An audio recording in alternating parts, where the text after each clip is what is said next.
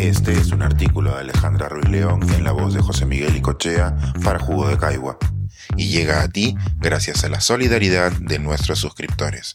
Si aún no estás suscrito, puedes hacerlo en www.jugodecaigua.pe. Mapas casi imposibles. El Human Brain Project llega a su final y a su balance.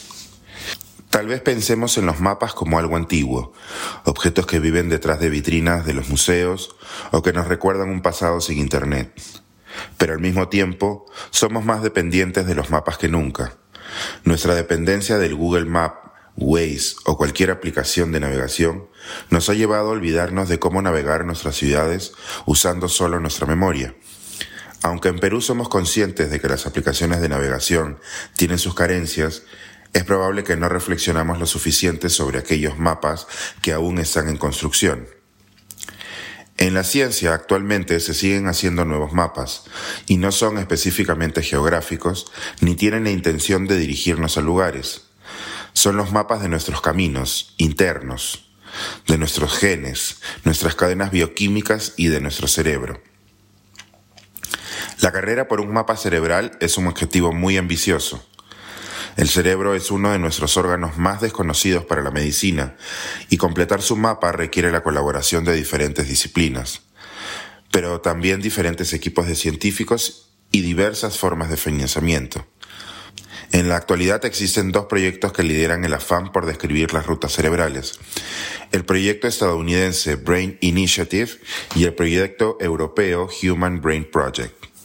Este último ha llamado recientemente la atención de la comunidad científica, ya que concluirá a finales de este mes después de 10 años de investigación y más de 600 millones de euros invertidos.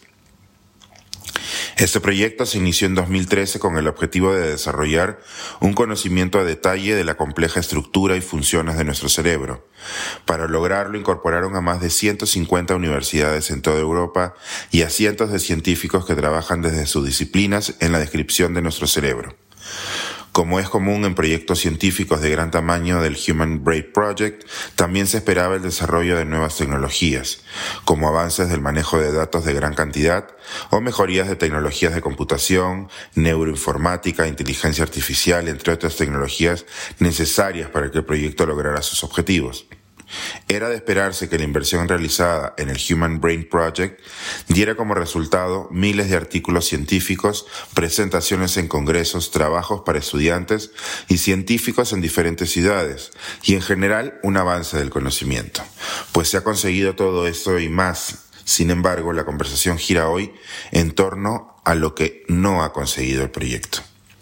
Lo más resaltante es que el Human Brain Project no ha logrado desarrollar un mapa completo del cerebro, a pesar de todo el conocimiento nuevo que ha producido. Para muchos científicos, este resultado era esperable porque consideraban al proyecto muy ambicioso desde su concepción. Además, durante estos 10 años se hicieron conocidos los problemas de gestión y liderazgo dentro del proyecto, los mismos que llevaron a cambio de los líderes, pero también a constantes cambios en la organización de los equipos de investigación. Una de las razones que más han repetido científicos relacionados y no relacionados es que la multidisciplinaridad del proyecto era tanto su punto fuerte como su talón de Aquiles y no solo por los recursos de administración necesarios para organizar cientos de grupos de investigación que funcionan de manera distintas y bajo distintos modelos universitarios o incluso bajo diferentes burocracias. El reto también era cómo compaginar los intereses, capacidades y resultados de científicos que se aproximan al cerebro de formas tan distintas. Como resultado, expertos relacionados al Human Brain Project han concluido en distintas entrevistas que hacía falta un objetivo en común más tangible, una mayor estructura en las líneas de investigación y una concentración de los avances hechos por el proyecto para conseguir un conocimiento disruptor aunque el conocimiento y la estructura desarrollada por el Human Brain Project seguirá produciendo avances indirectos, este proyecto será también recordado por sus controversias y objetivos incompletos, como un recordatorio de que el funcionamiento de la ciencia es algo que depende de las capacidades humanas y también de sus carencias.